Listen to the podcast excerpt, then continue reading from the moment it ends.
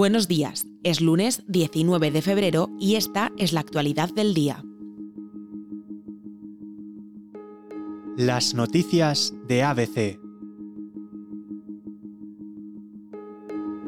Hoy nos centramos en el resultado que dejaron anoche las elecciones autonómicas gallegas, con una mayoría absoluta para los populares como ya se preveía. La encuesta previa al cierre de los colegios electorales apuntaba al Partido Popular como ganador con 39-40 escaños, lo que suponía una mayoría absoluta del Partido Popular. Finalmente los escaños obtenidos han sido un total de 40. La tensión que generaron horas previas al recuento de votos los resultados de las elecciones se notó en el ambiente durante el día de ayer la participación se disparó un 18% más con respecto al 2020. Pero no solo eso, también dejó alguna que otra escena desagradable entre apoderados de Sumar y el Partido Popular.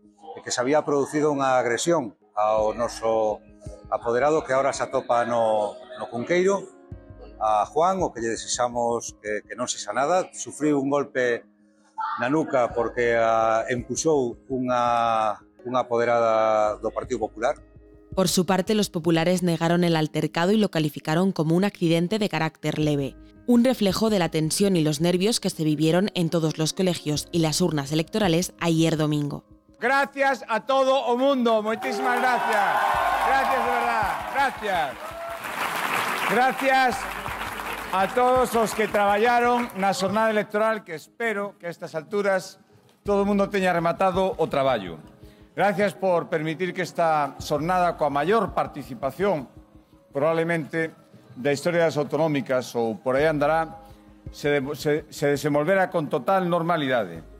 Gracias a todos os galegos que quixeron participar nestas eleccións con esa participación tan elevada. Eu creo, con toda humildade, hoxe non é outro día que para facer valoracións con humildade, creo que o resultado de hoxe é claro. O Partido Popular gañó a selección. Como les avanzaba al principio, el resultado se solventó con la mayoría absoluta del Partido Popular, encabezado por Alfonso Rueda, con dos escaños menos que las pasadas elecciones, frente al bloque nacionalista gallego con seis escaños más que en 2020, pero con apenas 25 escaños.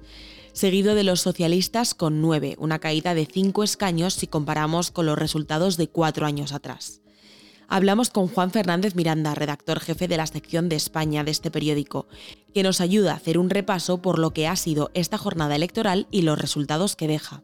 Las elecciones autonómicas de Galicia del 18 de febrero han arrojado un excelente resultado para el Partido Popular, tanto en términos autonómicos como en términos nacionales. Alfonso Rueda seguirá siendo presidente de la Junta con 40 escaños, que es un magnífico resultado, es una mayoría absoluta, holgada, superior a las expectativas generadas y a lo que apuntaban las encuestas.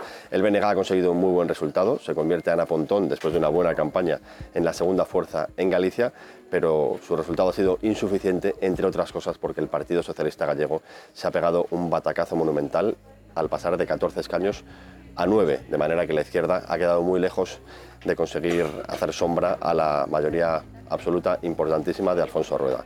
Y hoy hemos visto cómo la tendencia que se abrió en las elecciones autonómicas de mayo se consolida también en Galicia. La izquierda española tiene un problema de discurso en el conjunto de España, el PSOE solo aguanta en Cataluña, el PSC, y veremos qué pasa en el futuro. Pero lo cierto es que los grandes derrotados de estas elecciones gallegas son los dos partidos que conforman la coalición de gobierno a nivel nacional. Se cierra así una jornada electoral llena de incertidumbres a pesar de haberse cumplido lo esperado.